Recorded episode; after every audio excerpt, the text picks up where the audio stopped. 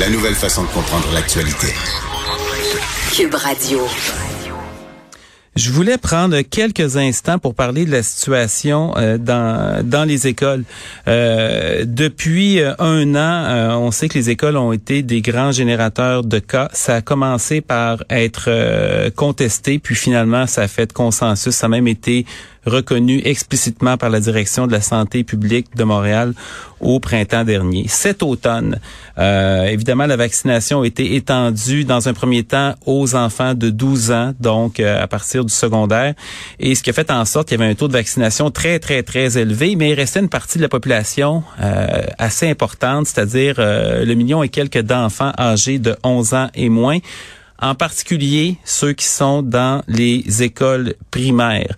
Et euh, jusqu'à récemment, ces enfants-là étaient pas vaccinés. Maintenant, il y en a à peu près la moitié qui ont eu une dose ou qui ont pris un premier rendez-vous. Mais ça fait en sorte que les, les écoles sont devenues des lieux euh, d'éclosion absolument incontrôlés.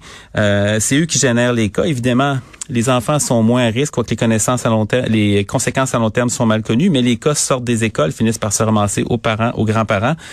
Et c'est ce qui a préparé le phénomène qui est en train, euh, qu'on est en train de voir présentement. Ça, ça va faire quatre semaines de suite qu'on bat le record de cas dans les écoles de la semaine précédente. Et on a voulu garder euh, les écoles ouvertes.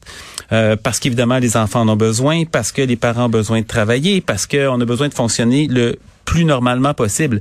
Mais il y a peut-être des questions à ce stade-ci à se poser. D'abord, notamment, pourquoi les écoles sont-elles encore ouvertes dans la situation dans laquelle on est, alors que ce qui reste le quelques jours de Noël, c'est essentiellement euh, faire des échanges de cadeaux, avoir des journées pyjama, puis euh, il y a plus beaucoup de pédagogie qui se donne.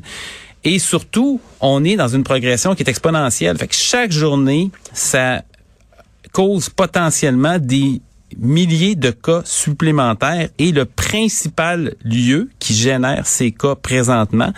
Et euh, même si on veut pas l'entendre, même si ça nous déplaît, même si c'est désagréable, ça reste quand même les écoles primaires présentement. Donc, il y aura peut-être des questions à se poser pour la rentrée, euh, à savoir qu'est-ce qu'on fait, comment qu'on gère ça. Évidemment, on peut pas revenir en arrière, c'est malheureux. On a demandé, euh, il y a plus d'un an, que la ventilation dans les écoles soit améliorée. En Ontario, on l'a fait. On a corrigé la ventilation dans des dizaines de milliers de classes l'an dernier.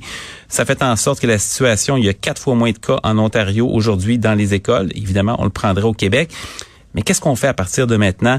Est-ce qu'on laisse seulement ça aller euh, comme c'est là en espérant que ça déborde pas trop? Parce que ultimement, la question qu'on va devoir se poser, c'est, euh, on sait que le système de santé est, euh, encore sous tension très forte. On sait que les prévisions pour les hospitalisations vont probablement être, euh, pas les prévisions, mais la capacité réservée pour les patients COVID, qui est environ 800 lits présentement, et ça c'est des lits, c'est pas du personnel, va probablement être déposée, dépassée au début janvier. Jusqu'où on laisse ça monter? Est-ce qu'on fait quelque chose pour éviter que ça monte trop? Qu'est-ce qu'on peut faire pour, euh, si la vague Omicron est euh, impossible à stopper avec les vaccins qui deviennent moins efficaces?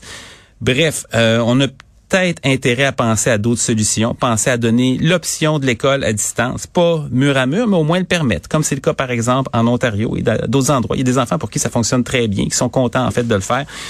Est-ce qu'on peut faire de l'alternance? Est-ce qu'on peut se limiter aux matières essentielles pour limiter le temps en classe, donc français, mathématiques, faire jouer les enfants dehors? Est-ce qu'on peut faire l'école à l'extérieur? C'est pas nécessairement impossible d'en faire une partie.